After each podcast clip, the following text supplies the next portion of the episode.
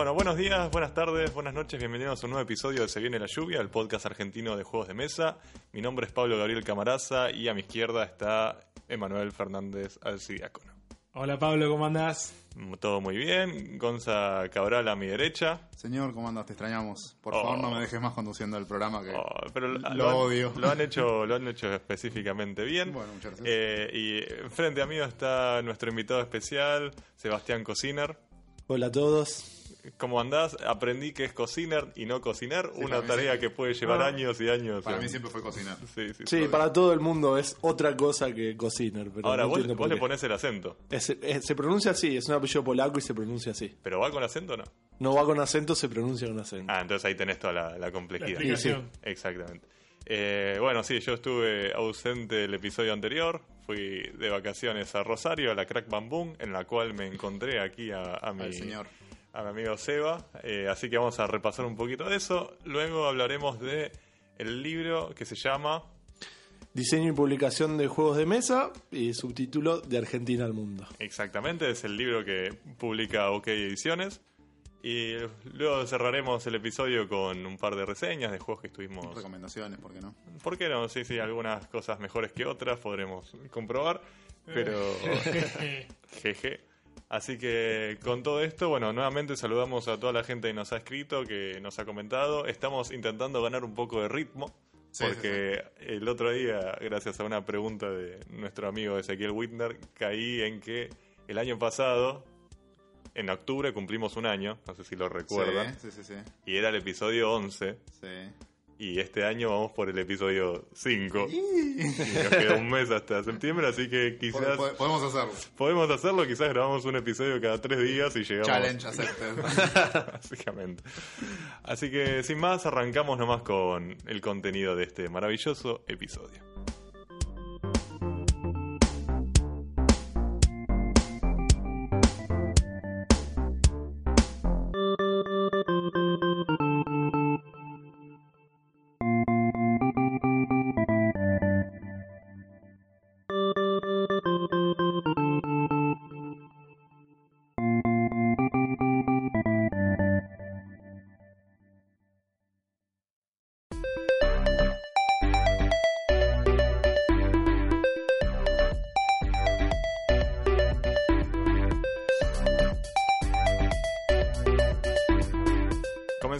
Este primer bloque haciendo una pequeña reseña de la Crack Bam Boom 2016. Eh, fue el séptimo evento que se realiza en Rosario sobre historietas eh, manageado, bueno, sí, manageado, administrado por el dibujante Eduardo Rizzo.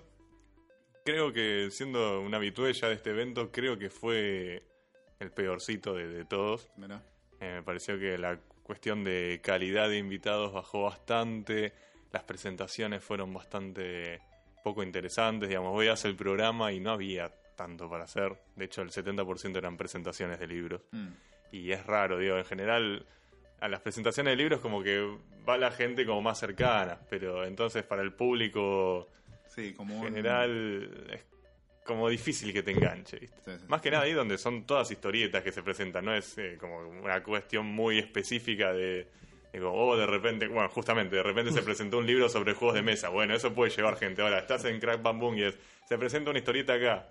15 minutos después se presenta otra Otra, historieta acá. sí, y después acá. eh, Está, está complicado. Sí, dentro del mundillo no es novedad. eso, Exacto. Igual vinieron un par de personas de afuera, ¿o no? Sí, a ver, vinieron eh, Gail Simon, una escritora guionista de DC, eh, vino un editor francés que labura o laburaba para Panini, o sea que editando Marvel y creo que también DC en Francia y ahora estaba con otra editorial, y vinieron dos dibujantes polacos, creo que era. Puede ser, ya te confirmo. Eh, sí, sí, sí. Que de hecho hasta me compré un cómic de Punisher de uno de ellos, viendo, pues, vi como la, pues siempre se hacen como muestras de, de los artistas que están invitados, viste, están como colgados en las paredes. Dije, qué bien que labura este muchacho. Me compré de Punisher y dije, qué mal que labura este muchacho. Uh, No, me- me- La gente evoluciona, señor. la gente evoluciona y los coloristas te arruinan también. Ah, sí, sí, sí. y el entintador, acordate que tiene un triple proceso. Sí, buen punto. Yo imaginaba igual que el entintado lo hacía él porque algunas muestras eran blanco y negro con se notaba el trazo de pincel. Sí. Pero es muy loco cuando vos de repente ves digo, quizás es nuestros ojos que estamos más acostumbrados a leer cómics en blanco y negro, porque durante muchos años editar a color acá en Argentina era imposible, entonces Sí. como que mamamos mucho de artistas que laburaban mucho con blanco y negro y ves una muestra en blanco y negro y decís, qué lindo cómo está tintado esto, cómo labura las tramas o cómo labura los detalles. Y de repente vas a compras un número de Punisher que está coloreado genérico, ¿entendés? Y te rompe todos los volúmenes con colores de Photoshop tirados así Sí. nomás. Y, y creo que pierde mucho el valor del arte.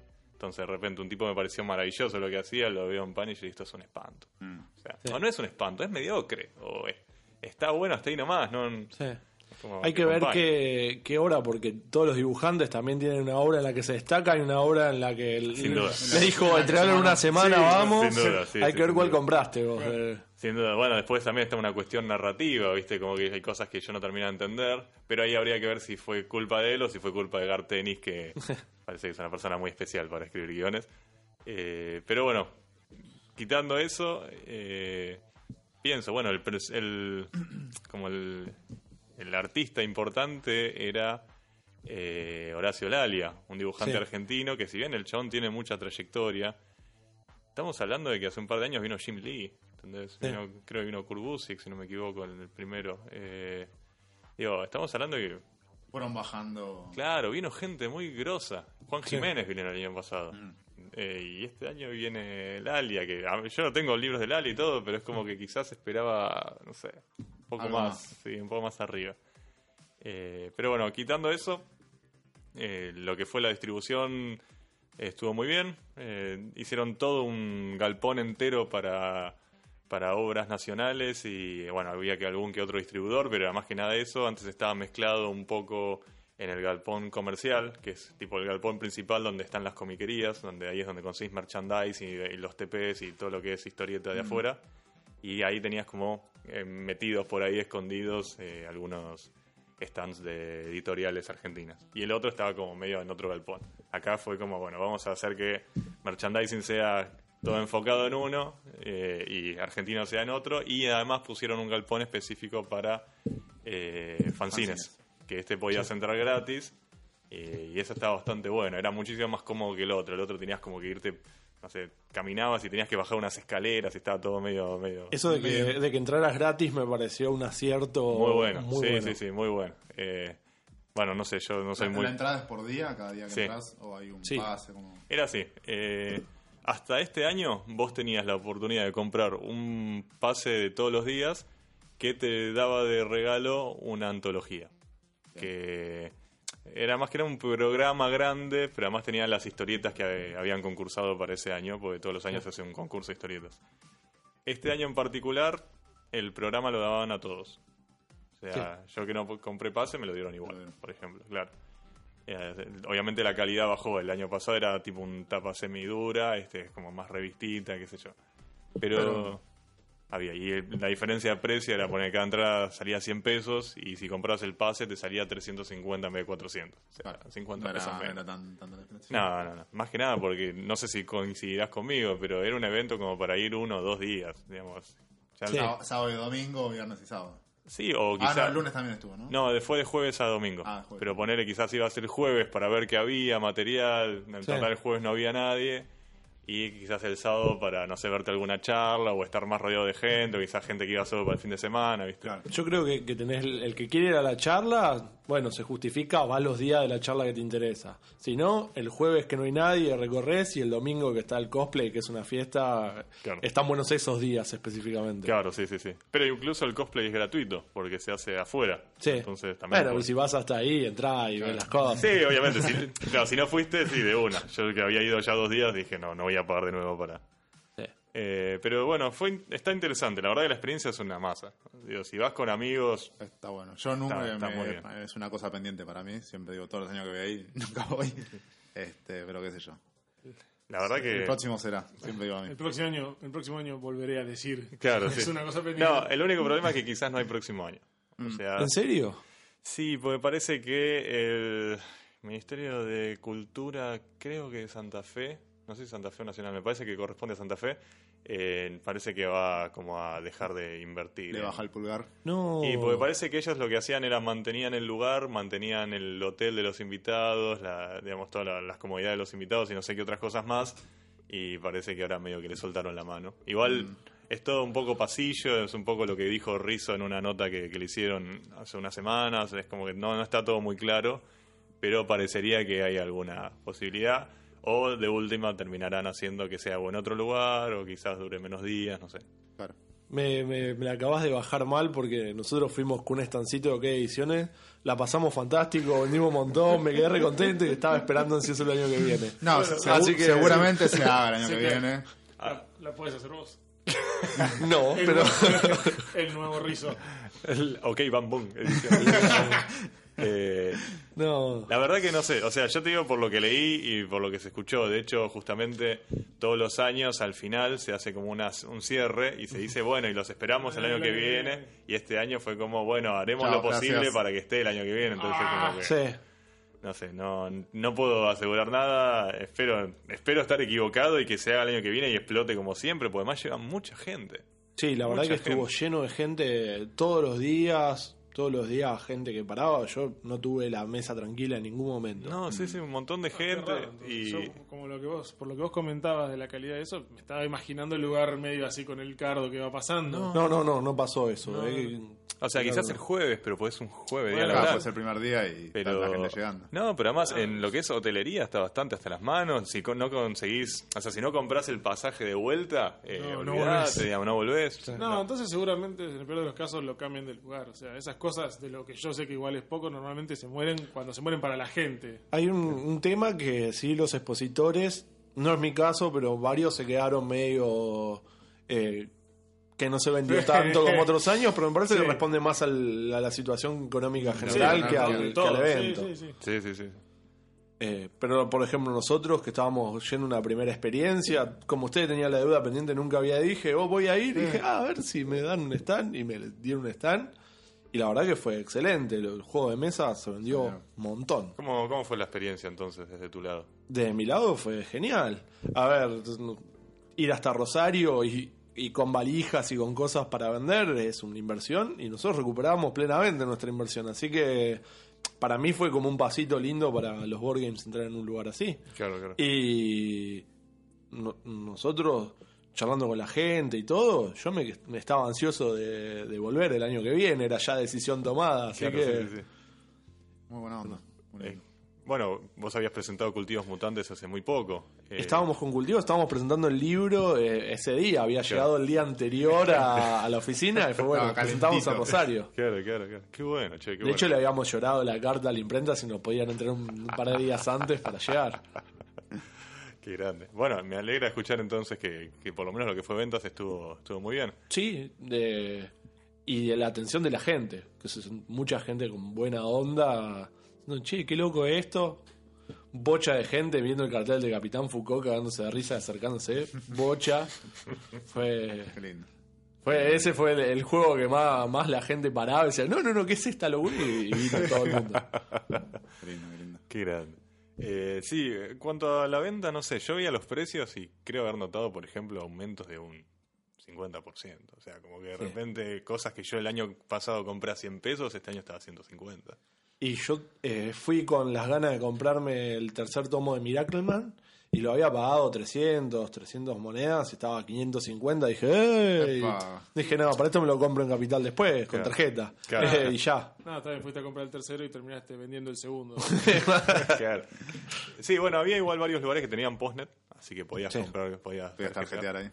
Eh, muchos, ponele, había un lugar, una, no sé, una distribuidora creo que es, no me acuerdo el nombre, que trae material de España, Sí. ¿viste? Y ahí conseguías cosas que en general, no sé, un libro que, que yo compré se llama Los surcos del azar, que es como un mouse, pero de la Guerra Civil Española. Ah, mira. Pues Es más o menos la misma premisa, ¿viste? Un historietista medio reportero engancha a un, ¿cómo se dice? A un veterano de la Guerra Civil Española y le pregunta sobre cómo fue.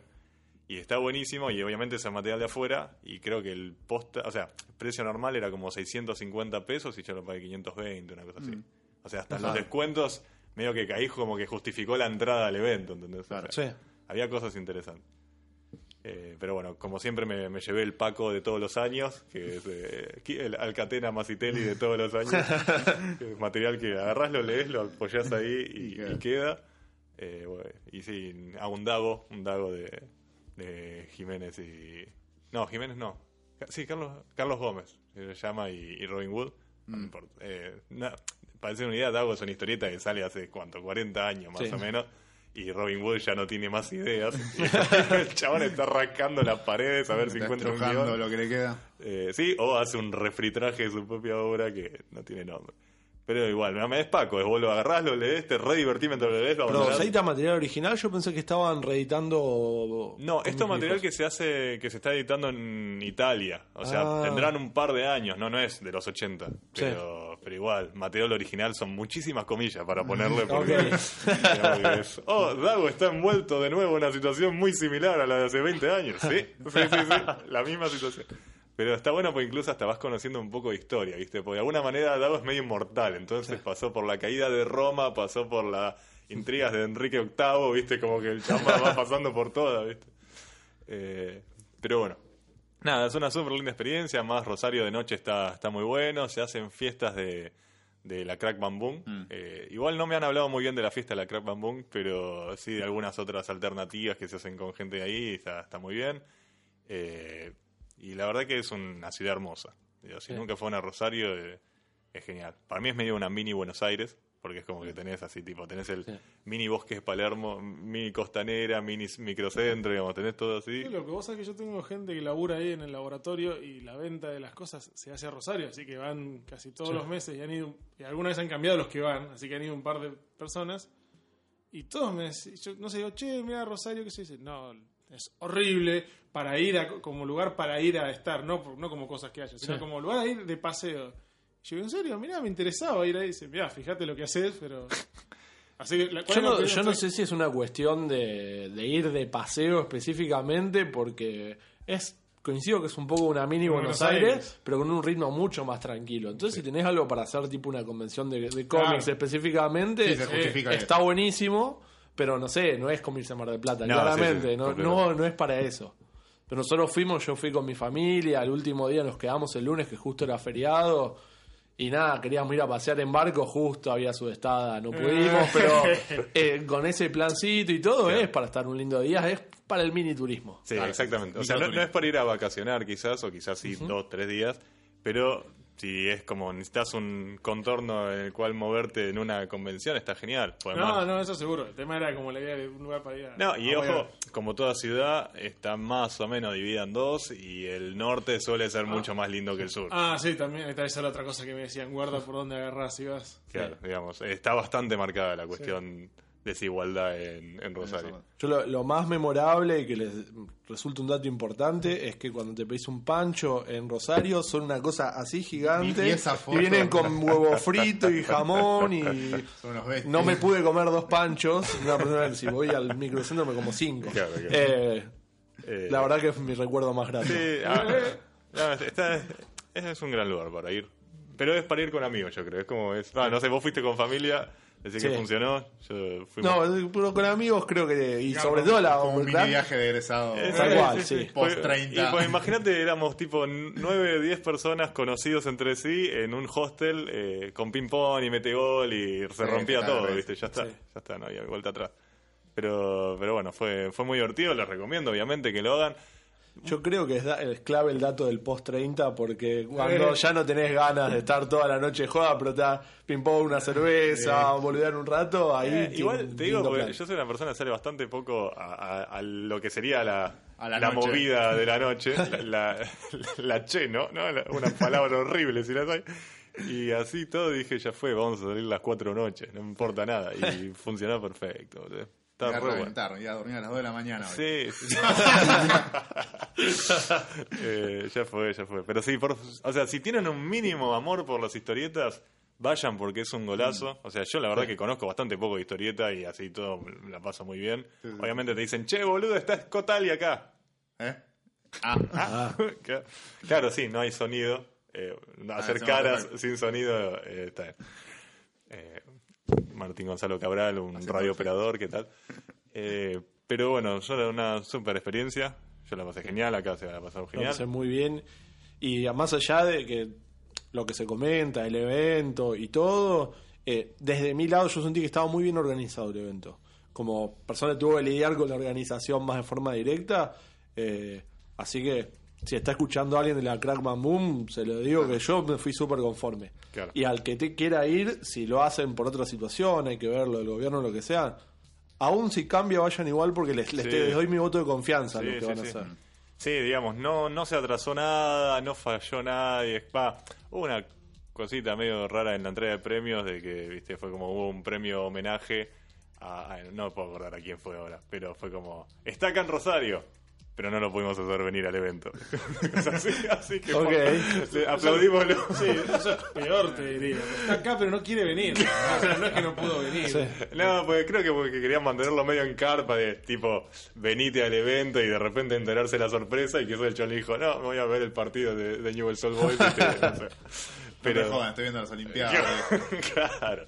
Eh, pero no, digo, quitando eso, estoy de acuerdo, todo estuvo bien manejado, todo horario, no, no Una había pregunta quilombo. horario. ¿El horario de, de la feria de qué hora, qué hora es? Y de 2 de la tarde a 8 de la noche. Ah, está bien. Durante el jueves viernes desde las 2, desde el fin de semana de la 1. Ah, mira, ok, ok. Una horita más. Sí. Sí, sábado y domingo está hasta las re pelotas. Es- No, no, yo no sé si está bueno siquiera. Porque mucha gente, particularmente el domingo. Y además toda la gente que dice, bueno, voy a comprar todo lo que no compré, lo compra el domingo. y Re- reco- recomendás ir el viernes. Yo, mira, el jueves. justamente los surcos del azar yo lo compré el jueves y el sábado ya no estaba. O sea que hay, digo, si vos primeriás, vas a encontrar por lo menos todo. Quizás el do- sábado o el domingo consigas cosas más baratas, pues prefieren, y- claro, remate. rematar. Pero, Pero sí, le quedan la... Claro, la escoria por algo queda lo que queda, digamos, en general. Pero bueno, nada, un super lugar para ir, un hermoso evento.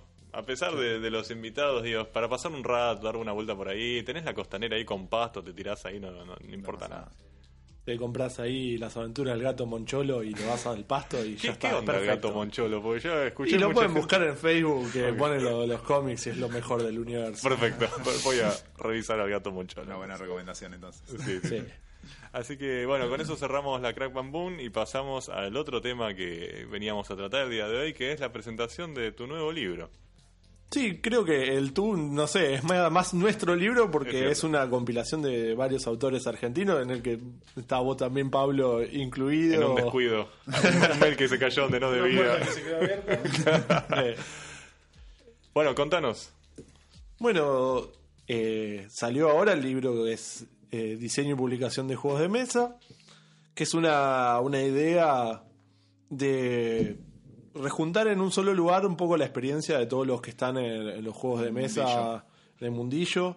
Eh, tiene artículos de los chicos de Out, de Pablo, como dije, de Ale Mayosazo, de Bruce de Quinmo y de Juliana, la que hizo el diseño gráfico de Quinmo, entre otras personas que seguro me voy a olvidar. Sí, bueno, a Juan Eh, que estuvo con nosotros. Juan Carballal, Fabi Martínez Fabi Torres, Martínez. Eh, a un chico que también labura en videojuegos que es Adrián Noel, Matías Arabia. Creo que los que escucharon el, el podcast van a conocer Sí, muchas de creo- las... casi que- son los nombres que están Creo, creo que todos nuestros siempre. invitados están en ese libro también. Así que, Sí. Y los que nos faltan nos buscamos en el libro y Bueno, pero un poco esa, toda esa experiencia que podrán haber escuchado de toda esa, esa gente es cada uno tiene una experiencia particular en un área y cosa que contaba hace poco en la presentación, a mí me sucedió que después de Itarón y después lo- los juegos, muchos desde chicos a profesores y cosas se acercaron a, pedirme una opinión que yo no considero esté tan calificada. Tengo una cierta experiencia y me falta ganar mucha más otra, pero sí veo que había mucha gente en Argentina que ganó pedacitos de experiencia con, con lo que estaban haciendo. O gente inclusive como Mael, que escribe un artículo, Fede Fontano, Pablo, son más periodistas inclusive de los juegos de mesa, eh, que opinen a- al respecto de la situación. Sí, sí, sí, de Sí. su punto de vista, digamos, de cada universo que, que cada uno vive, porque o sea, está buenísimo que sea tan variado eh, los Sí. artículos y la... O sea, yo todavía no lo leí, solamente leí el de, el de Pablo, este, pero digamos, yo también te quiero, Gonz. de, de to- de todo el mundillo que hay, digamos, es muy Sí. variado y, y, o sea, me interesa saber qué, qué, qué visión tiene cada uno de Sí. su respectivo punto, o sea, son puntos del, como- del mismo tema, pero digamos de diferentes visiones. Nosotros, lo que intent- intenté hacer es decir, bueno, ya que cada uno tenía una experiencia particular, pedirle un artículo eh, que vaya siguiendo un flujo, se empieza a hablar de la historia, de la situación moderna, un poco de producción eh, y de los idas y vueltas para editar un juego hasta llegar a- hacia el final, que es el artículo de Ale, que habla un poco de filosofía del diseño y de, y de que se, cómo se siente uno respecto Claro. a eso. Entonces decir, bueno, a cada persona que tiene más una, una onda en particular, pedirle el artículo, pero no amalgamarlos entre sí. Si a uno se pisa o dice algo diferente, eh, sepan que está dejado a propósito, porque como yo, al menos yo pienso que ninguno tiene la palabra posta. Es decir, bueno, si de dos personas dijeron lo contrario, que elija el lector que es porque Sí, sí, sí, sí, obviamente. Sí, porque son subjetividades de cada uno. son subjetividades. Y es un tema, el juego en sí mismo y el diseñarlo, que es muy parecido a cualquier actividad artística, inclusive. Totalmente. Por más que tenga un lado más de producción eh, más comercial, tiene otra cosa artística No, no, que tiene, es dejarlo. Tiene su impronta, digamos, de cada persona, cómo lo ve, cómo lo crea, cómo lo diseña. Sí. Este, está bueno, está bueno todo eso. Así que, nada, como comentaba toda esta gente que vino a preguntar cosas, tratamos de dejar una experiencia conjunta para que las personas que se están iniciando vengan. Yo, una de las cosas que más me, me flashó de, de sacar Oni, la cantidad de gente que me dijo, ay, vos sabés que yo quiero diseñar un juego, qué bueno lo que hiciste. Digo, ay, ¿jugaste juego moderno? No. Ah, Muy loco eso. Mucha de la gente que. Pero es hasta lógico. Se crió jugando Monopoly, T y sus cosas. Creció un poco, dijo, qué bueno hacer algo.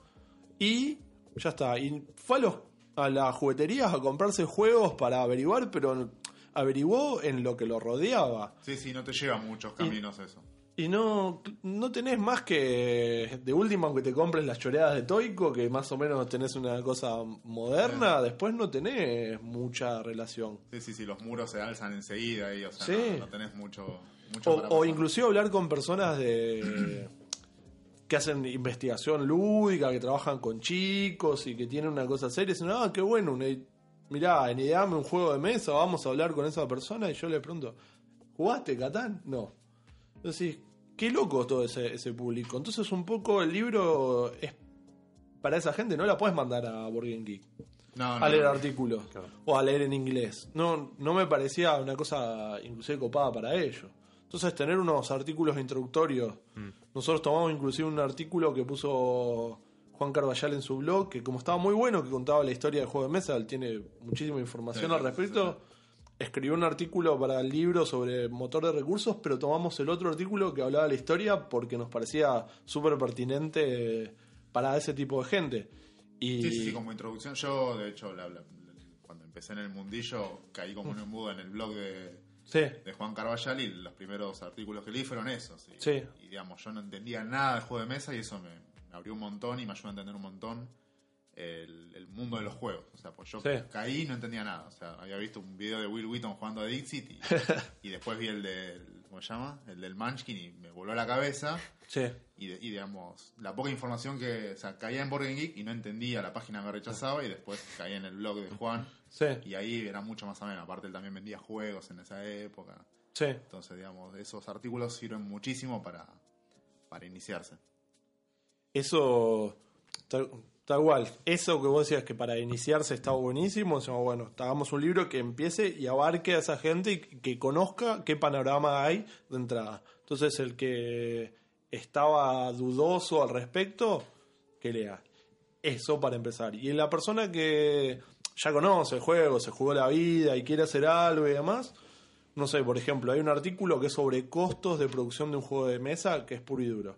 ¿Y quién lo escribió? Lo escribió Laura de Geek Out, que la gente no sabe, pero es contadora. Entonces, nada, que una contadora te explique y que sabe el juego de mesa, que tal vez el precio a la venta al público es casi cinco veces lo que te salió producirlo. Cosa que mucha gente no sabe y que es, cuando lo empezás a, a decir, decís, vos decís, sale cinco veces lo que me costó y dices, ah, vos sos un ladri. No, no, no, empezás a hacer la- el desglose eh, para que veas que de otra forma no, No, no, no, no hay funciona. No hay manera, no hay manera de... No funciona como negocio. Bueno, esas cosas eh, para mí ahorran mucho muchos problemas a gente Sí. que lo descubre una vez que ya diseñó el juego. Sí, sí, mucho dolor de cabeza a futuro, ya vas a saber con qué te encontrás por lo menos. Hay gente que dice, wow, hice un juego y no, me va a salir 200 pesos producirlo y piensa, bueno, lo vendo a 400 y ya está. Y después se choca con que no puede ponerlo a ninguna distribución ni ningún revendedor porque nadie se lo toma. Porque lo va a querer, bueno, 400 me sale a mí, lo vendo a 8. Y vos decís, eh. Y de repente tu juego sale 8 y vos decís, che, pero eso es lo que sale un Catán. Claro. Eh, y tenés esos choques, bueno, eh, ahorrarle esos pasos a la gente me parece súper útil. Yo Una de las cosas que también hablaba en la presentación, decía, yo no pienso que este, este libro sea la verdad sobre los juegos de mesa, pero me parece que es un reflejo de la situación hoy en Argentina y que está para ser descartado en unos años. Pero es como el paso necesario para que en esta Un época... ladrillito, primer ladrillito. Sí, ¿Pensás en la posibilidad de acá a tres años sacar la versión re- revisada del libro de No. un 2? no pienso hacer eso, pero... eh, Eh, De última escribiremos una cosa nueva. Yo no soy, no me gusta el, el refrito en general. Claro. Pero si les cuento, estamos pensando un segundo libro. Ah, mira. Muy bien. Que, que ya, ya arrancó, de hecho. Eso. ah, bueno. Eh, Ya están los engranajes en marcha. ya están los, los engranajes que estamos pensando hay un libro de, de ejercicios de diseño de juegos. Muy Ah, bueno. mira, interesante. Eh, el libro nuestro estaba muy inspirado por un libro que se llama Cobol's Guide to Game Design, Sí. que es una, una serie de artículos que están buenos, pues son todos Es de autores. Mike Selinker, es un- hace los juegos de mesa, el de Betrayal of the House of the Hill, por Sí. ejemplo. Bueno, pero tiene artículos de Richard Garfield, Sí. Steve Jackson, toda gente así. Y yo dije, ah, qué copado esta idea de hacer artículos. Bueno, tomemos eso, no somos Steve Jackson, claro, no somos Garfield, pero... a- No te rías porque por Steve Jackson, que me doy cuenta de que te reís. No, pero está muy bueno. No, yo ¿eh? me río porque yo- Steve Jackson, Richard Garfield, Pablo Camaraza. es lo que hay. Igual, por ejemplo, Steve Jackson es una persona que no jugaría ningún juego, en particular yo, pero me parece muy interesante que saber cómo Sí. hace el chabón que produce y vive de, de su empresa, que funciona. Entonces, para mí tiene algo que decir, tal vez no tiene algo porque yo juegue. Son dos cosas separadas. Pero, pero ¿qué jugaste de él? Ah, no, para, no, no quiero desviarme. No, no. No, dejémoslo ahí. Sí. No, sí, definitivamente debes tener mucho material muy Sí. interesante para compartir, digamos. Por eso yo creo que todo el mundo tiene algo para compartir, no todo el mundo necesita ser un brillante diseñador de juego de mesa para saber algo de- del diseño que tal vez es clave en el proceso. Claro. Hay cosas que, eh, por ejemplo, uno de los artículos me parece muy interesante, los que escribió Mael sobre la situación actual del juego de mesa en el mundo y en Argentina, me parece súper importante para que la persona se entere de lo que está sucediendo. Y es un artículo casi periodístico, más que de diseño en sí mismo, pero yo cuando digo, che, esta es la dorada de los juegos de mesa y le cuento a la gente que le estoy explicando de qué trabajo yo, me miran con cara de, ah, sí, la edad dorada, que estarán saliendo cinco juegos por semana. Y yo decía, no, mirá, se salen 3.000 al año. Entonces, Salió la ¿cómo? versión de God de Monopoly, esa es la, la edad dorada. No, por Dios. Ah, muerte y destrucción. Eh, no, esa- esas cosas que, que hay- me parece mucho más interesante transmitirle a la gente. claro.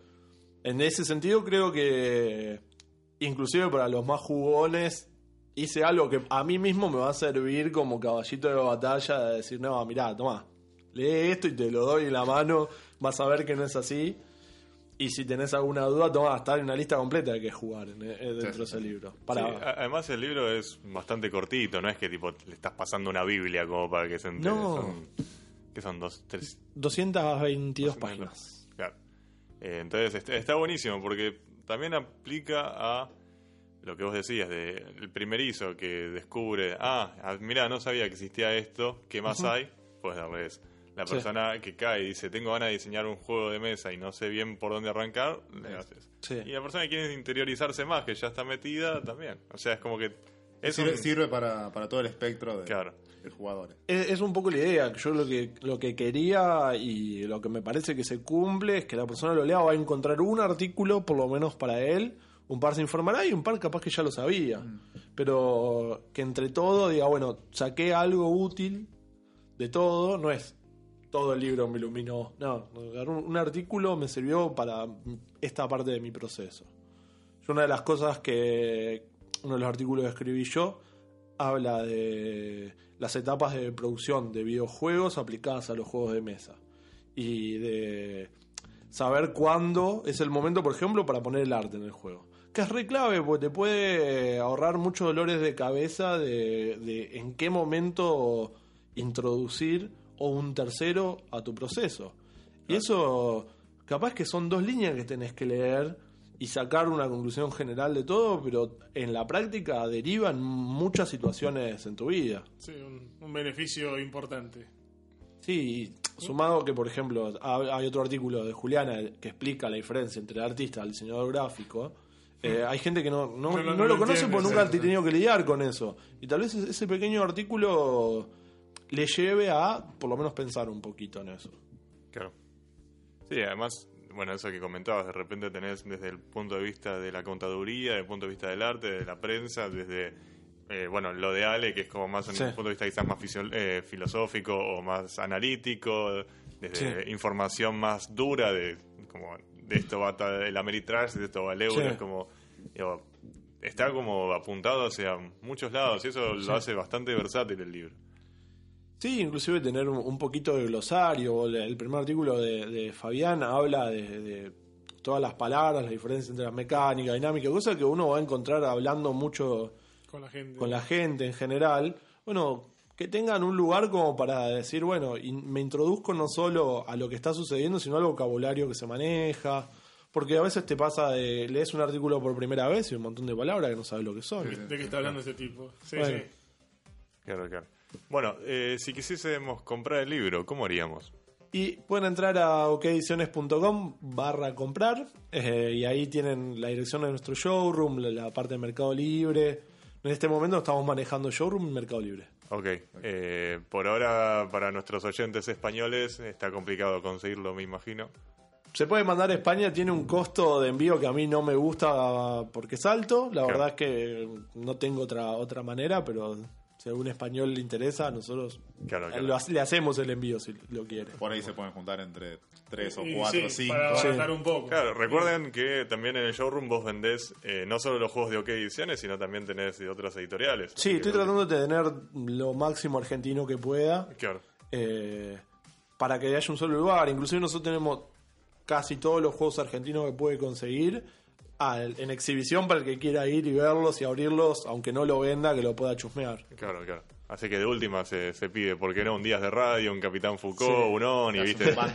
Claro, eh, se hace un Sí, bundle sí. ya. Sí.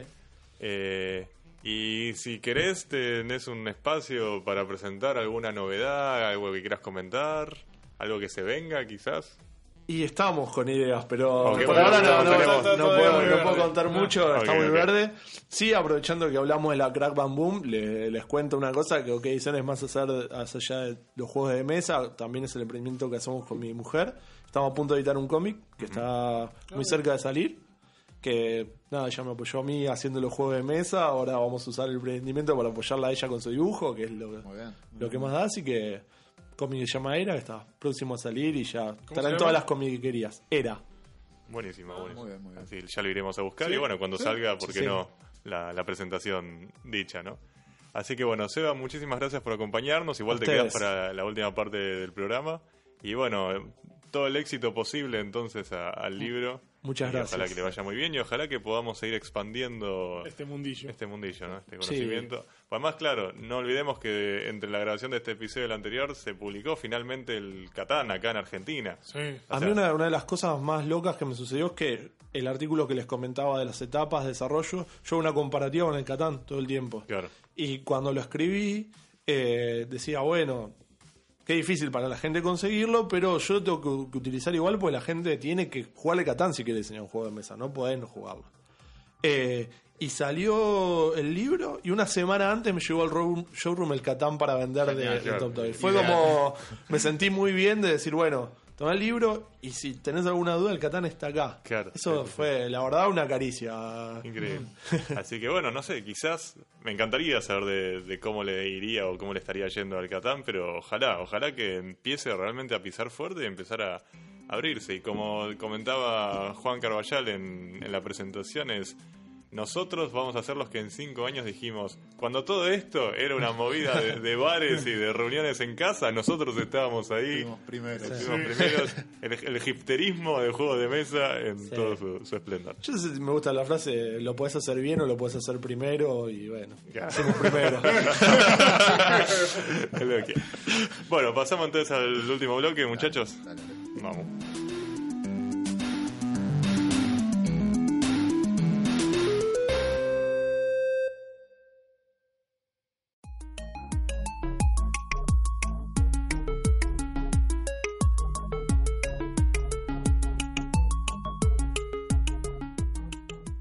Continuamos con nuestro tercer y último bloque de Se viene la lluvia, el podcast argentino de juegos de mesa. Nuevamente, mi nombre es Pablo Camaraza, Emanuel Fernández a mi izquierda, Gonzalo a mi derecha y enfrente mío Seba Cociner. Vamos a realizar una, una ronda de reseñas, una cosa que hacía un ratito que no hacíamos. Así que quien quiera comenzar de qué estuvimos jugando, qué nos llamó la atención, qué nos voló la cabeza o no, pueden estar abiertos. Bueno, yo tiro la primera piedra si quieren. No es Dale. un juego de mesa en sí, pero tiene que ver con juego de mesa. Eh, es el Steam, el Tabletop Simulator. La verdad que ya hace un mes lo tengo y ya le metí como 90, 100 horas a eso. Ah, bueno. Sí. Ok. O 80 horas seguro tengo. Eh, ¿Qué es Tabletop Simulator? Básicamente es una plataforma virtual que simula una mesa en donde vos podés jugar juegos de mesa. Los juegos de mesa vienen en forma de, de lo que es el Steam Workshop, o sea, son como creaciones de, las personas hechas a mano, casi un print and play. Hay algunos que están muy buenos y hay unos que son bastante feos. Pero digamos, lo que te permite la plataforma es probar juegos de manera virtual. Y la verdad que yo no le tenía nada de fe. Eh, o sea, siempre vi fotos y qué sé yo y me parecía bastante feo. Y una vez que, que lo jugás, eh, está bastante bien. O sea, toda la implementación, todo el... Como es la, la interfaz está muy buena y, y la verdad que hay millones de juegos para probar. O sea, hay un montón de juegos que... O sea, a mí me sirve mucho para no comprar... Para probar juegos que te van a comprar. Entonces, eh, digamos, como herramienta está bueno. El lado oscuro de esto es que muchos de los juegos no, no son licenciados, o mejor dicho, hay el 90% de los juegos no están licenciados, Sí. o sea, están en una zona oscura y gris. Este, pero de vuelta, eh, yo los, o sea, yo- a mí si el juego me gusta, yo voy y los compro, o sea, yo me, me cubro con eso diciendo eso. Este, pero de alguna manera roza lo ilegal, roza la piratería. Y, No, sí, no, no, de, una no, manera no, bastante clara. No roza nada. Es, Es es, La abraza, le da mimos. es hecho y derecho. Sí, sí, sí, porque de hecho en la página de, la empresa juegos. te los venden. digamos. Sí, sí, sí. De hecho, Pero- tienen DLCs eh, Sí, claro. oficiales con juegos. Tienen dos o tres ya de Stone Meyer y tiene un par más. Sí, varios. sí, sí, sí, tiene unos De hecho, yo compré dos. Este, o sea, tienen la manera de. O sea, y los compré para darle soporte a, a la gente esta y para que vean que hay gente que compra. Entonces, para que metan más juegos. O sea, si amplían su catálogo de juegos oficiales, está perfecto. Está más Sí. y los juegos oficiales estos tienen, o sea, obviamente tiene el, el arte, el diseño original del juego, está bien hecho, está todo bien escaneado, está todo bien implementado, o sea, lo cual es, Claro, sí, para sí. pagar el juego está bastante... Es el mejor port que vas Sí. a Igual, conseguir. igual yo apoyo la idea esa de, de que si lo probás y te gusta, eh, lo comprás. En mi caso particular yo pruebo muchos juegos con la, con la tableta. Claro. Justo cuando llegué le estaba contando a Emma del Patchwork. Sí, juego de Uwe Rosenberg, que yo lo vi y dije, uy, qué juego choto. Y lo vi barato, lo compré en la app y ahora estoy loco por conseguirlo. Mm. Eh, pasa. sí, sí, sí. sí. A, a nosotros, digamos, es una herramienta que nos puede servir bastante por, por el coste de los juegos. O sea, a veces que vos compras algo y te clavás, Sí. y acá por lo menos lo probás y ves si es para vos o no, y digamos, Sí. de alguna manera ahorras plata. O sea, si el juego realmente no, no, no te gusta, no lo compres. Sí, Este, yo ahí voy a comentar justamente haciendo un paralelo el tema de la piratería y de este juego, o sea, de este sistema y todo lo demás. En la industria del videojuego no hay con qué darle, o sea, piratearlo los destruís. Eh, digamos, es una cosa que no compras y punto. Acá, eh, no es, yo diría, en mi opinión, no es, lo tengo también, lo tengo hace casi tanto tiempo como Gonza. Yo le debo haber metido una décima parte de las horas que le metió él, con suerte. Y al principio ni pensé, vi los juegos y vi el precio que tenían, que son una tercera, no, una cuarta parte o algo así de lo que salen, porque están 7, 8 dólares. Y pensé, si mirar la industria de los videojuegos, uy, me, sé, me gustaría comprarlos, pero bueno, vamos a ver qué onda. Yo acá, en este caso, diría, si lo pueden comprar y lo quieren comprar ahora, pero si no, no hay problema con que no los compren, porque por eso, no creo que haya un juego ahí que si te guste mucho, o sea, que, que sea lo mismo, que te lo suplante, no es lo mismo. Sí. Vas a querer tenerlo en lo posible, obviamente, y no, no es lo mismo. O sea, está bueno, está bueno para probar cosas, para jugar, pero salvo algunos juegos, o quizás salvo los de a dos, Sí. es casi, o sea, porque uno por ahí lo- cuando está ahí lo piensa y dice, bueno, con esto buenísimo porque me ahorro, o sea, por ahí me soluciono problemas de logística. Sí. No, este, tiene lo mismo, tiene el mismo, o sea, decir, es complicado, está bien, voy a poder jugar una partida con alguien que está a 400 kilómetros o algo así, pero si quiero jugar una partida, un juego de a 4, vas a tener problemas igual, vas a tener gente que le da paja cliquear algo. este, no, no, o sea, tiene, tiene un montón de, Sí, sí, de sí. puntos en contra en el sentido de decir, no, ahora esto esto va a eliminar, o sea, esto esto va a hacer que le bajen ventas y ese es el tema para mí con la piratería. Decir, la puta madre, esto que es jodido y encima le voy a ir a bajar las ventas a Pepito, no le vas a bajar una venta. A lo sumo hasta quizás le aumentás. Sí, yo siempre pienso que si es un juego que, como está pirata, lo probás, un juego que no probarías. Si te gusta, te enganchás, ¿eh? Sí. Ojo que eso, eso suma. No, no, así que yo por ese lado, o sea, no hay ninguna duda de que es piratería, pero estoy seguro que no es un problema para los tipos, quizás hasta sea beneficioso. Este, y mi experiencia, igual, más allá de eso, y hablando de como eso en sí, está bueno que hay muchos mods, es verdad, ni hablarlo de la, de la variedad de calidades que hay, que hay cosas increíbles y hay cosas que, bueno, Sí, las las- los las hice yo. Este, pero pero sí, no, digamos, no es, eh, no es un paraíso. O sea, por ahí Gonza tiene la ventaja de que él juega muchos juegos PvP, entonces lo juega con, con Morena, o por ahí a veces con Ale, y eso, pero... Sí, con Ale jugamos Oh, bastante sí. y de hecho una algo alguna anécdota graciosa. No me acuerdo qué juego el, primer día estábamos, ah, el Seven Wonders Duel. Estábamos jugando y y el digamos el lugar, el, o sea, la, la realidad de ahí del juego es bastante inmersiva, o sea, porque es una, una mesa en todo en 3D, vos podés girar en el espacio, podés agarrar las cosas, las fichas giran, las cartas giran, todo gira. Entonces cuando estaba explicando la- el juego a Ale, que no lo había jugado del Seven Wonders, este, yo tenía la, la manía de agarrar cartas y girarlas y mostrarle y era como si de verdad Ah. estuviéramos en el mismo espacio. Claro. O sea, digamos, vos cuando explicás el juego, Sí. en una mesa vos agarrás las cartas y le decís, bueno, mira, esto hace esto, estas monitas hacen esto, esto va acá, esto va acá. Y dentro de, la simulación esa, yo hacía exactamente lo mismo. Y Ale lo notó y me lo hizo ver y dice, che, o sea, es como si me lo estuvieras explicando acá. Está muy bueno eso. Digamos, y como experiencia estuvo bueno, o sea, vos agarrás las cosas, las tocás. el- no te digo que las sentís, pero digamos, Sí. vos las, tienen peso las cosas, está, está muy bueno. Como, como plataforma es muy, muy divertido.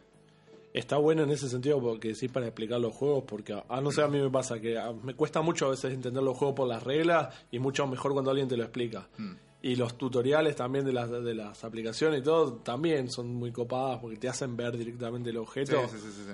Tal vez está bueno para explicar los juegos y después jugarlo en la mesa, inclusive. Sí, sí, la verdad que como plataforma es linda. Tiene también su contraparte, hay otra plataforma similar que es más legal, que es Tabletopia, que ahí, que ahí vos pagás una suscripción y, tenés un catálogo, la suscripción es mensual y el catálogo vos lo tenés todo el tiempo, que es similar. A mí, mm, o sea, antes de comprar el Tabletop Simulator, yo le tenía mucha, mucha más fe a Tabletopia.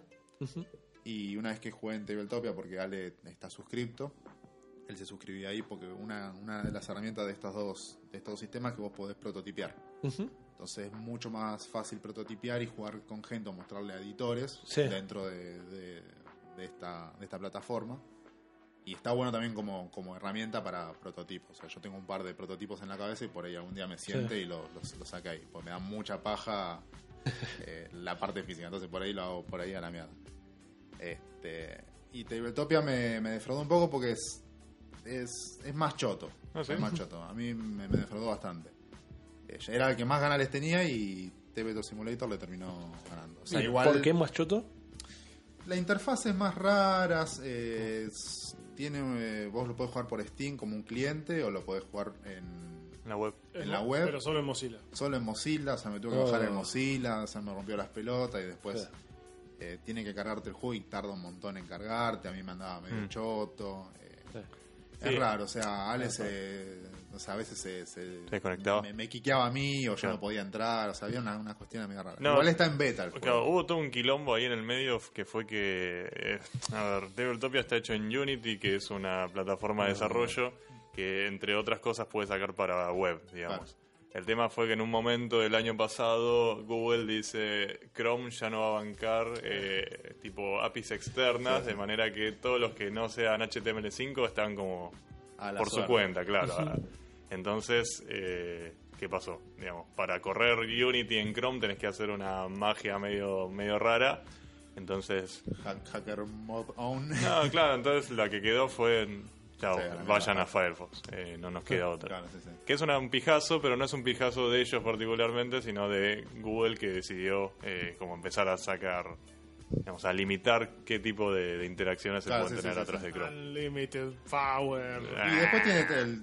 Yo todavía no, no entiendo cómo es el sistema de, de suscripción, porque tenés No, un montón de, de- de tiers. Mm. Te suscribís, tenés para. Si querés jugar, si querés editar tu juego y eso. Ah, no, sí, no, eso- no, no entendí un carajo. No, o sea, va, a eso cam- no o entiendo sea, va, nada. va a tener suscripción y va cambiando. Creo que el básico creo que te deja tener un prototipo si pagás. Ahí te, ahí te cuento, pues lo estuvimos Ah. investigando con Ale. Ah, bueno, listo. Si lo Ah, bien. No, la cuestión es así. O sea, en este momento, la- para, para jugar digital, tenemos, como decía Gonza, Tabletop Simulator, que es un programa que ya tiene como 6 años. A mi gusto se ve muy viejo. Y de hecho, si vos intentás prototipar algo en Tabletop Simulator, tenés que hacer como 17 pasos. Porque para hacer las cartas tenés que ir por un lado y hacer determinadas cosas. Y además tiene esto de que vos la carta tenés que hacer un spreadsheet gigante con todas las cartas una al lado de la otra. Y si alguna se te corrió, no está bien alineada, te corta y arranca. Bueno, una paja. Eh, y después está Tabletopia, que es el que está licenciado, el que está hecho estéticamente es muy bonito, tiene juegos de puta madre y la plataforma para crear prototipos es increíble. Porque Es más es- simple. eh, pero es súper simple. Vos, tipo, ¿querés hacer un dado custom? ¿Un, un dado personalizado? Vas, dado nuevo, caras, personalizado, le tirás tus PNG y ya está. ¿entendés? Y de hecho, hasta te mandan una, una plantilla para que vos hagas el PNG y ya. Y las cartas también. ¿Querés cargar 10 millones de cartas a la vez? Tenés un. Subir archivos, elegís todos y te los carta y te los amolda todo. Y es como que ya te lo va armando. Así todo tiene sus problemas. Ponerle a armar los mazos, estirar una tras otra tras otra las cartas. No tenés tipo, quiero armar un mazo entero de esto Sí. pero está mucho más eh, encarado, claro. Como que da la sensación de que Tabletop Simulator estuvo hecho por un grupo de amigos que dijeron vamos a hacer un entorno 3D eh, físico para que la gente pueda jugar y Tabletopia está más encarado como un negocio. Ahora, ¿qué pasa? Tabletopia no se entiende nada cómo es la cuestión de negocio, de suscripción, porque de repente, o sea, se entiende que si vos vos podés pagar una suscripción para jugar y además podés pagar una suscripción para ser game designer, o sea, como para prototipar. Entonces, si pagás para jugar, no sé si podés armar prototipos, pero si armas prototipos no se entiende si podés jugar, no se entiende cuál, cuál es el límite de cosas que podés hacer. De todas maneras, es carísimo. Como que te diga Sí. que para tener cinco juegos eh, para mostrar, tenés que pagar como 20 dólares por mes. Opa. Opa. El tema es tan bueno que te, te lleva a la duda, ¿entendés? Si me dejo romper el orto por una herramienta tan hermosa, no sé. No sé. Para mí. Claro, ya a mí, digamos, mi recomendación va a Tabletop Simulator. Claro, claro. Mi recomendación es esa. Pues lo pagás una vez y ya Y está. ya está, ya Sí. lo tenés. Este, y bueno, igual ahí yo, Ale me decía, justo había tenido esa charla con vos, me contaba y estaba pensando eso, y yo le dije, mirá, pensarlo así, o sea, vos estás probando ahora este nuevo diseño, ¿no? Sí. ¿Tenés alguno más en mente? Sí. Bueno, básicamente tendrías que estar pagando más o menos 300 mangos por mes, o sea, dos o tres Big Mac por mes.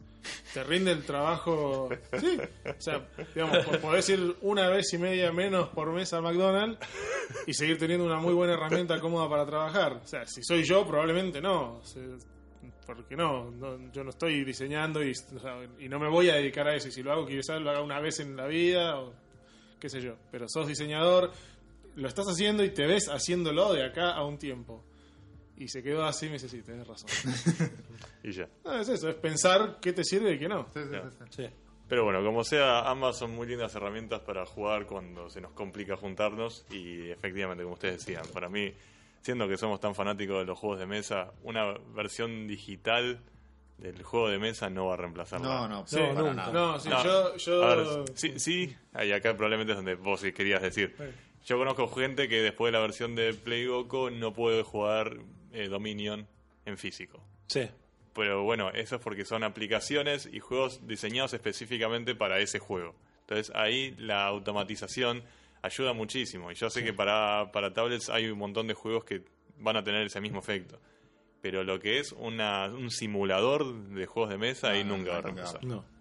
Ahí sin duda no. No. Eh, a mí me sucede, eh, yo soy muy fan de jugar Race for the Galaxy online y Race for the Galaxy es un juego que lleva mucho número y digo, este juego brilla eh, online porque un juego de media hora pasa cinco minutos, literalmente.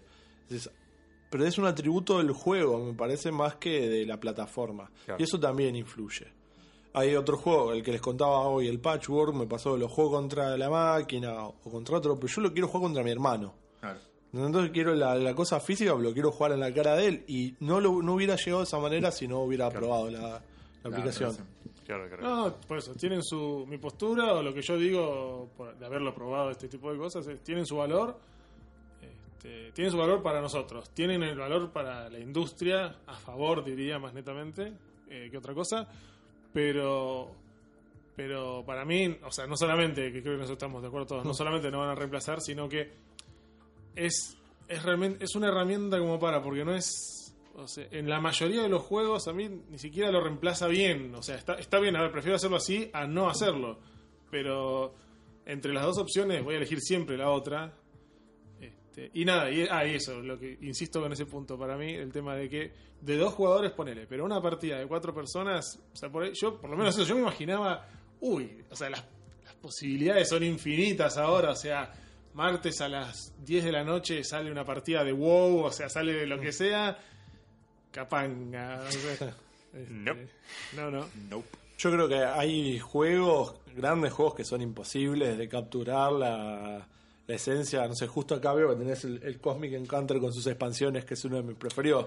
No me puedo imaginar ni en pedo jugar Cosmic Encounter sin bardearme a la cara. Eh, bueno. no, no, a la cara, no, ni siquiera Bueno, ni por hecho, el- micrófono me El pasa. Encounter es uno de los DLC oficiales. Sí, Ahí sí. está. Sí. Sé que hay mucha gente que lo juega. O sea, yo no, no, no, Seguro, no, lo puedes jugar y te podés divertir, pero no, nunca No va a vas a ver mi experiencia. No, no, Claro, estamos de acuerdo, estamos de acuerdo. Pero bueno, yo, la última cosa que cuento rela- relacionada a esto, yo con Ale jugué al Letter from Whitechapel, es un Sí. juego, o sea, es hasta cinco jugadores, pero nosotros jugamos PvP, o sea, uno contra Ah, uno. no, bien así, sí. Y pierde mucho el sentido de que, digamos, vos jugándolo siendo Jack, transpirás como un hijo de puta. O sea, sufrís todo el partido. O sea, estás escondiéndote. Eh, bueno, el que no lo conoce, Jack va en un mapa escondiéndose y los policías lo van buscando. ¿Es parecido al Fury of Drácula? Sí, es, Es como, parecido es- es como eso sin poderes. O al Spectre Ah. Ops, no sé si lo, lo, lo ubicás. Ah, bueno. Eh, Lo conozco, no lo jugué.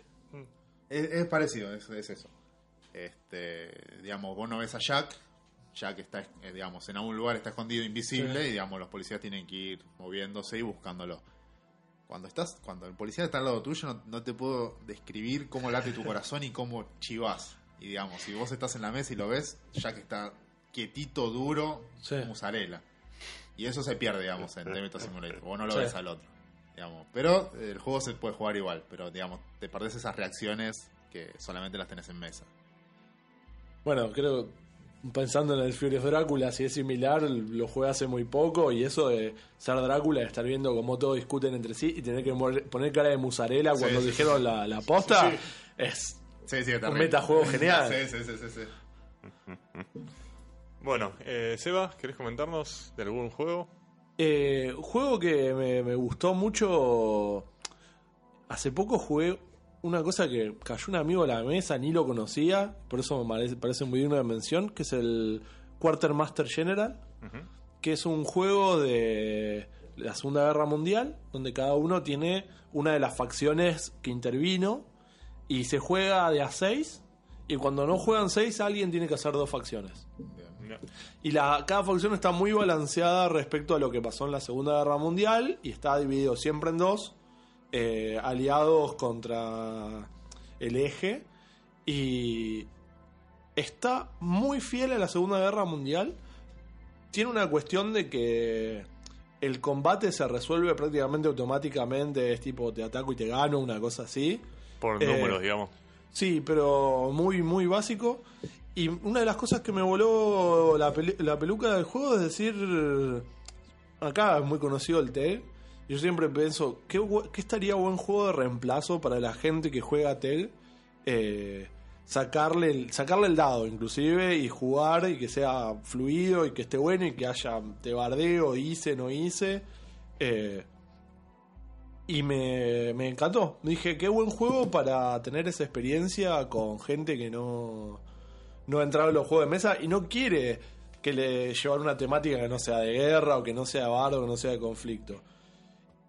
Y tampoco los wargames que yo no soy el público del wargame, creo que hay toda una comunidad que del TEC pasó algo más complejo, esto no, esto del TEC es algo más inclusive sencillo y más, más acotado, pero estuvo muy buena la experiencia. ¿Qué, qué duración tiene el juego? O sea, ¿cuánto. Creo que nosotros... ¿Dura como el TEC? No sé cuánto dura, pero creo que nos le clavamos una hora y media, dos. Y... No es infinito como el TEC. Sí, yo la, la- la venía bancando con Japón hasta el final y me quedé sin recursos y me la dieron vuelta y que, que Japón pierda por tener pocos recursos me pareció lo más temático de la Segunda Guerra Mundial. Eh, me, me- me pareció fascinante cómo, cómo se terminó resolviendo el juego y cómo nos terminó ga- ganando por superioridad eh, Rusia. Sí, sí, Y sí, ¿y ¿qué iba a pasar? Eh, ¿Qué, qué mecánicas tiene el juego? ¿Dados, cartas? Cartas. Cartas. Todo card Cartas y tenés que mover, poner unidades en el mapa, tenés que, que deployar. Sí. Eh, deployar. Eh, Sí. tenés que ir poniendo la- la- las fichitas en algún punto y todos tienen que tener una, una conexión hasta una ciudad central. Bueno, tenés que poner las cosas como vos quieras, la- las movés y ocupás y le ganás al otro. Bastante eh, directo, no, es- no hay no perdés tiempo en resolver un combate. Lo cual me pareció muy loco para, para un juego de la Segunda Guerra de Sí, combate, no perder tiempo, no, no. Es tu estrategia pura y dura con lo que vayas haciendo y, y las cartitas, la acción extra que te permiten hacer y que reflejan mucho cada bando. Mm. Eh, lo, lo que estás haciendo tiene algo que ver con lo, Con lo que sos. con lo que sos. Interesante.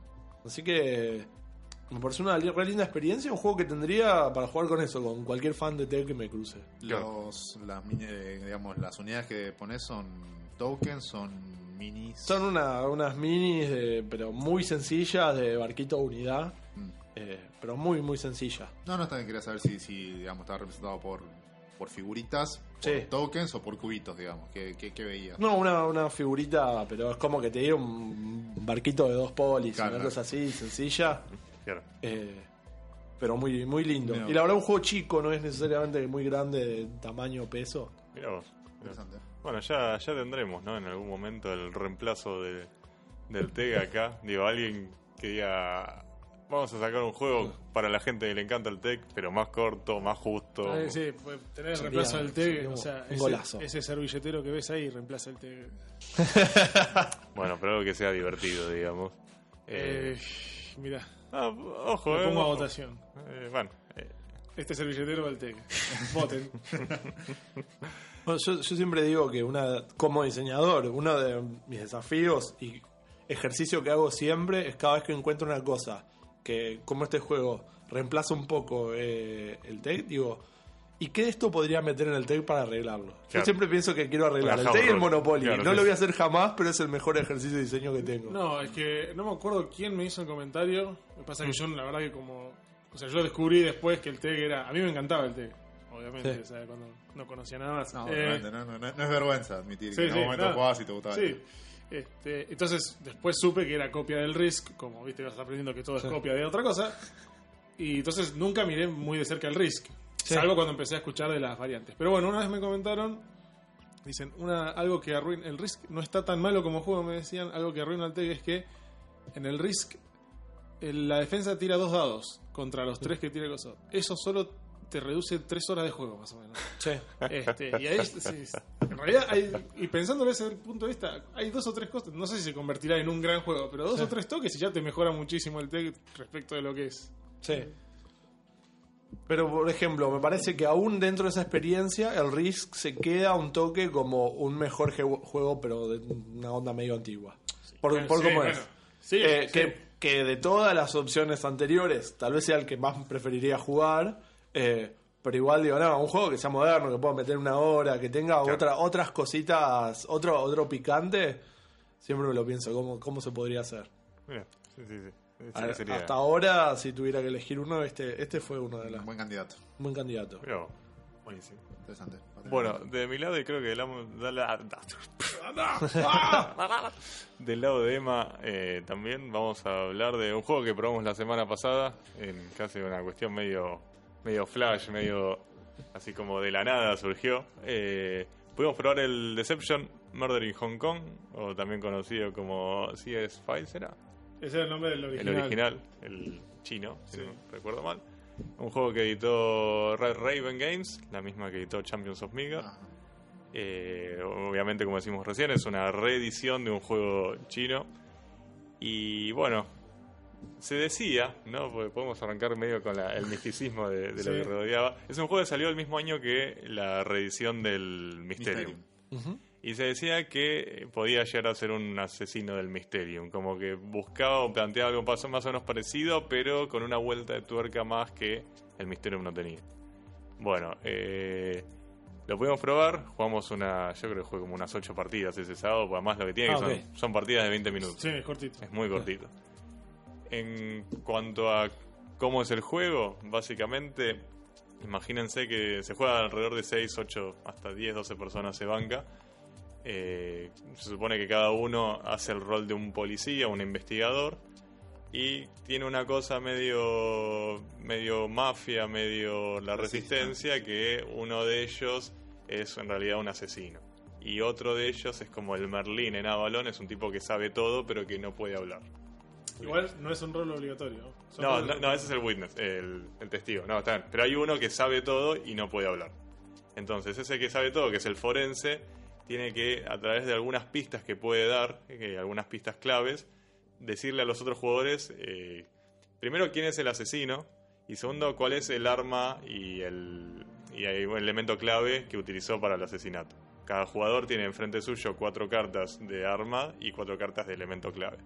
Y el asesino solo puede elegir una carta de arma y una carta de elemento clave de su propio set. Entonces, si vos sabés eh, cuál es, de quién es el set, sabés quién es el asesino. Es una cosa así. Eh, y cómo se maneja el forense, tiene como unos tarjetones enormes que te dicen, por ejemplo, no sé, escena del crimen. Y tiene una, es una lista de 5 o 6 lugares, cafetería, bar, eh, biblioteca, calle, hospital, lo que sea. Otra lista que es, por ejemplo, posibles motivos del asesinato. Otra lista que es cómo se vestía el, el- la víctima. Otra lista Claro, de hay, hay una violento, es, digamos. hay- hay una que es invariable, que es la causa de la muerte, Claro. y que tenés este, herida, herida grave, pérdida de sangre, sofocación, accidente y algo más. Y después tenés otras tres o cuatro que se ponen, que son variadas, es un mazo de Claro, estas mazo de cosas bastante grande, y este, vas poniendo. La cuestión es que vos, eh, el que da las pistas, o sea, todos se ponen las cartas así como dijo Pablo, 4 y 4, todos cierran los ojos, abre los ojos el asesino y te señala a él qué es lo que elige. Y en- a partir de eso, abren los ojos, vos, el tipo que da las pistas, que tiene que estar musarela y con cara de piedra, eso es importante. es muy importante eso. Este, pone la primera, y donde pone la primera, que es lo que le está indicando algo a la gente, empiezan a hablar, y a medida de que van hablando, o sea, van diciendo, bueno, mirá, puso que la causa de muerte es, eh, es herida severa. Bueno, a ver, vos qué tenés adelante tuyo, habrá Claro. sido vos desgraciado, no, vos tenés un cable, no, hubiera puesto sofocación. Claro, se, se empiezan a filtrar como qué armas definitivamente no fueron. Y entonces es como que vas reduciendo las chances. Y es que en base a eso y lo que van hablando, vas- el otro va poniendo sobre las demás, porque hay muchas de esas, justo el, el que va siempre fijo, el de causa de muerte, no, pero hay muchos que son totalmente subjetivos, que es de lo que el tipo se imagina, Claro. o de lo que vos decís, bueno, con esto voy a hacer imaginarse a la gente, por ejemplo, dónde va? claro, porque por ahí uno que tiene adelante, lo que eligió de las cuatro que tenía era como pista clave una cucaracha, y como arma, este, no sé, un mazo. Y después, y dentro de esas cosas que para él marcar tiene, bueno, dónde fue el asesinato, este, y tiene pub, eso, pub, escuela, no sé qué. Y vos mirás y decís, bueno, yo voy a poner construction site, o sea, un edificio en construcción, porque bueno, si lo mató con una masa y hay una cucaracha, este, pero eso lo está, obviamente es un juicio totalmente del flaco Sí. ahí, o sea, está tratando, y por eso en realidad se basa en que lo que la gente esté hablando. Sí, O sea, es como que tenés que jugar un poco con qué puede pensar el forense de dónde podría haber pasado y una mini narrativa que se arma en base a qué arma utilizó y, y cuál es el El objeto. forense clave. no puede decir nada. Nada. No, no. Nada, y básicamente la mecánica es, se hace, es, o sea, es una ronda en la cual el forense tiene estas seis tarjetones donde poner pistas, eh, todos pueden arriesgar o no, digamos, todos tienen la posibilidad de arriesgar una vez, una dupla, y si le pegan ganan, y si no le pegan siguen jugando pero no pueden volver a arriesgar.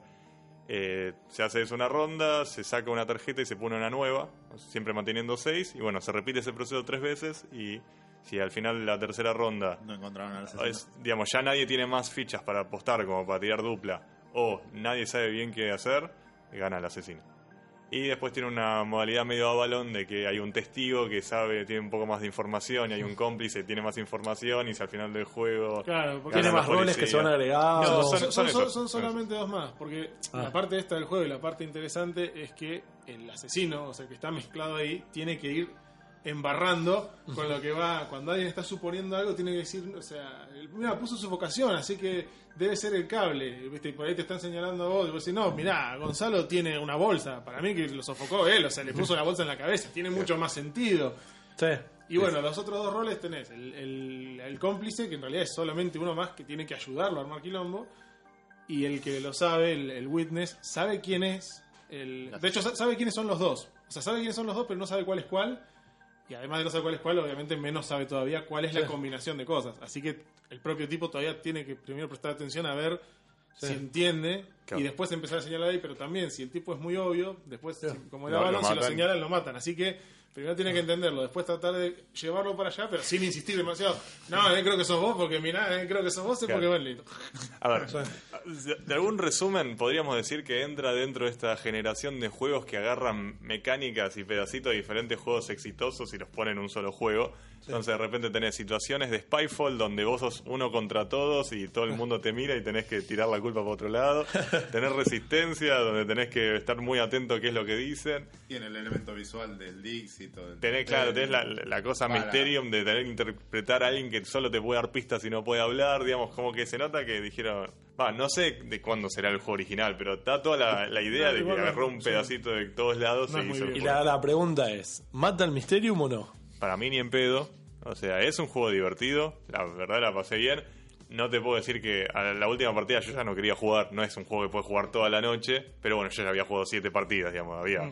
Sí, había igual es un día, porque lo jugaste siete veces. Por eso. No, no, por eso. Es un, es un lindo juego, es un buen juego. eh, es un juego que, digamos, yo lo, lo compré y no lo voy a, a soltar, digamos.